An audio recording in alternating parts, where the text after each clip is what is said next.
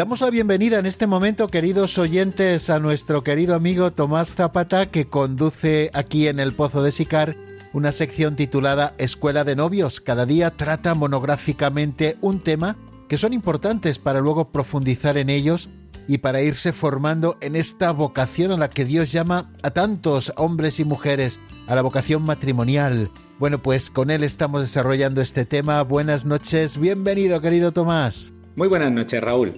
En el programa anterior, si no me equivoco, nos hiciste una bellísima disección sobre la correcta vivencia de la sexualidad matrimonial, en la que vimos la importancia de situar el placer en el lugar que le corresponde, como medio y no como fin, y los dos sentidos del acto conyugal, el sentido unitivo y el procreativo. Y con respecto a este último, al sentido procreativo, acabaste con una promesa, desarrollar el tema de la paternidad responsable. Entiendo que cumplirás esta promesa que nos hiciste y este será el tema de esta noche. Pues la verdad es que no te equivocas. Suelen decir popularmente que lo prometido es deuda, y por supuesto que hoy vengo preparado para saldar esa deuda contraída en el programa anterior. Pues me parece perfecto, no perdamos más el tiempo y si te parece comencemos. Muchísimas gracias Raúl. En el anterior programa no pudimos desarrollar como merece el tema de la paternidad responsable, y es por ello por lo que hoy vamos a profundizar en dicho tema.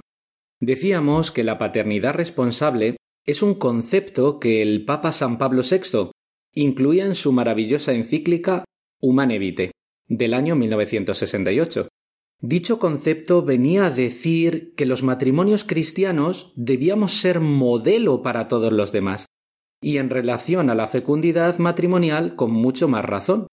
Cuando el Papa llamaba la responsabilidad a los matrimonios, era una preciosa manera de abordar el tema de la generosidad matrimonial con respecto a tener más o menos hijos. Ser responsable significa cuidar el hecho de tener hijos tanto por exceso como por defecto. En cuanto a tener hijos por exceso, el Papa se refería a servirse de la razón y la luz de Dios para ver el número de hijos que Él nos quiere conceder. No es cuestión de que se tengan hijos sin planificación alguna. Recordemos que el mismo Dios ha diseñado un ciclo de fecundidad en la mujer para poder, de manera natural, espaciar los nacimientos, evitar nuevos embarazos. La llamada a la responsabilidad venía dada porque cada hijo es una persona dotada de dignidad, que precisa de los cuidados necesarios que toda persona merece. No podemos adentrarnos en tener hijos de manera precaria.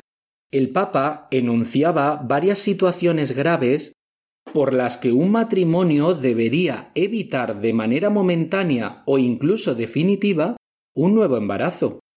Hablaba de problemas físicos o psicológicos. Es evidente que si los cónyuges no se encuentran en un momento de poder realizar correctamente el cuidado y educación de un nuevo hijo, deben evitar su venida. Ejemplos, pues serían una depresión, estar incapacitado físicamente por un accidente o tener alteraciones psiquiátricas. También el Papa nos habla de problemas sociales, es decir, no es el momento de tener un nuevo hijo si estamos en una guerra, estamos en persecución o destierro. Y también nos habla de problemas económicos, como una larga estancia en paro, ausencia absoluta de trabajo, grandes deudas económicas. Si analizamos un poco lo dicho hasta ahora, la llamada a la responsabilidad de San Pablo VI vendría a decir que los esposos, mediante su inteligencia y una profunda oración, deben decidir sensatamente la venida de un nuevo hijo a este mundo. Es cierto que la decisión de tener un nuevo hijo no puede ser algo tomado a la ligera, y entiendo perfectamente que el Papa advirtiera a los esposos de la importancia de elegir bien el momento de traer una nueva criatura a este mundo. Esta visión que nos has dado responde a esa primera parte que nos decías de ser responsables en exceso. ¿Qué nos dices en cuanto a ser responsables por defecto? Pues quizá este es el aspecto más importante sobre la paternidad responsable. Y no estoy diciendo que el otro no lo sea. Ser responsables por defecto es la forma que tengo para referirme a la falta de generosidad que los esposos pueden tener con respecto al número de hijos elegido. Estamos en la cultura del bienestar, de intentar poseer de todo, que no nos falte de nada, y mucho menos a nuestros hijos. Son muchos los padres que afirman querer dar ahora a sus hijos aquello de lo que ellos carecieron. Sin darnos cuenta, metidos de lleno en una espiral consumista, podemos tomar decisiones con respecto a los hijos que podemos tener atendiendo a necesidades irreales y gastos superfluos. Me voy a explicar. Son muchos los padres que empiezan a echar cuentas económicas sobre el gasto que supone un nuevo hijo y comienzan a proyectar. Y hasta aquí está todo perfecto, no hay ningún problema. El problema es que en ese proyecto pueden aparecer cosas innecesarias o irreales. Imaginemos, si empiezan a pensar que el niño necesita asistir al mejor colegio, por supuesto un año de estudios en el extranjero, hacer la carrera universitaria en una de las más prestigiosas universidades de Estados Unidos, tener actividades deportivas, va a ir a esquí y por supuesto a equitación, tener los mejores dispositivos electrónicos. Y además pensamos en la posibilidad de regalarle su primer coche. Si esto es así, es evidente que la cuenta asciende a cifras completamente desorbitadas. Así es muy posible que tengan un solo hijo o incluso ninguno. Eso también es atentar contra la paternidad responsable. Un hijo necesita los cuidados básicos. Y si necesita el año de estudios en el extranjero o la Universidad de Estados Unidos, Dios nos dará la luz y la economía para hacerlo. Pero lo que no podemos hacer es negar la venida de un nuevo hijo por querer otorgarle al primero todo lo mejor. Esto lo vamos a entender perfectamente con un ejemplo real. Unos padres piensan en todo lo más caro para su hijo, y que no tiene por qué ser lo mejor, lo caro no es sinónimo de lo mejor. Y viendo a la cifra que asciende dicha factura, deciden tener un solo hijo. Cuando ese niño tiene 15 años, empieza a juntarse con malas compañías y empieza a flojear considerablemente en los estudios. A duras penas consigue el título de secundaria obligatoria tras haber repetido dos años. Con sus 18 años ya cumplidos, decide ponerse a trabajar realizando hamburguesas en un restaurante de comida rápida. Sus padres, apenados porque su hijo no ha cumplido sus grandes e irreales expectativas, en una comida familiar en la que se encuentran los tres juntos, el ambiente empieza a caldearse. Y desde el resentimiento, el padre acusa a su hijo de no haber tenido más hijos solo por el hecho de poderle dar a él lo mejor. A lo que el hijo le responde Ese es tu problema. Deberías haberlo pensado mejor.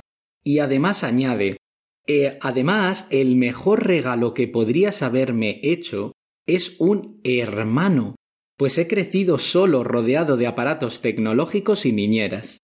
¿Entendemos ahora el problema de proyectar de forma incorrecta? Como bien decía ese chico, el mejor regalo que le podemos hacer a un hijo es un hermano, o dos, o tres. Tendrán menos cosas materiales, pero se tienen entre ellos. Esa es la riqueza mayor. Una carrera en una gran universidad le puede dar formación y prestigio, pero un hermano un hermano le puede dar un abrazo en un momento de dificultad. Nunca podemos poner en nuestra balanza mental un objeto material o un nuevo hijo, porque no son equivalentes.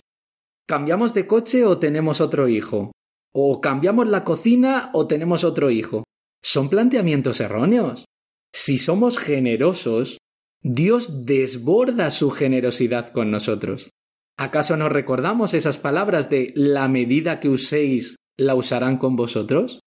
Pues si decidimos traer una nueva vida para su gloria, al final, además de ese Hijo maravilloso, seguro que Dios nos dará lo necesario para cambiar el coche o la cocina o lo que necesitemos. Porque Dios es Padre y sabe lo que nos hace falta. Por eso debemos pedir con mucha confianza. Bueno, amigo Tomás, creo que es muy clarificador todo lo que nos acabas de afirmar con respecto a la generosidad matrimonial. Es cierto que son muchos los padres que, movidos con las mejores intenciones, recortan el número de hijos para poderles otorgar un sinfín de cosas materiales. Bueno, pues para terminar, permíteme que te pida una última cosa. En pocas palabras, pues el tiempo se nos está acabando. ¿Qué consejo darías a los novios o matrimonios recién casados que nos están escuchando en este momento con respecto a la llegada del primer hijo?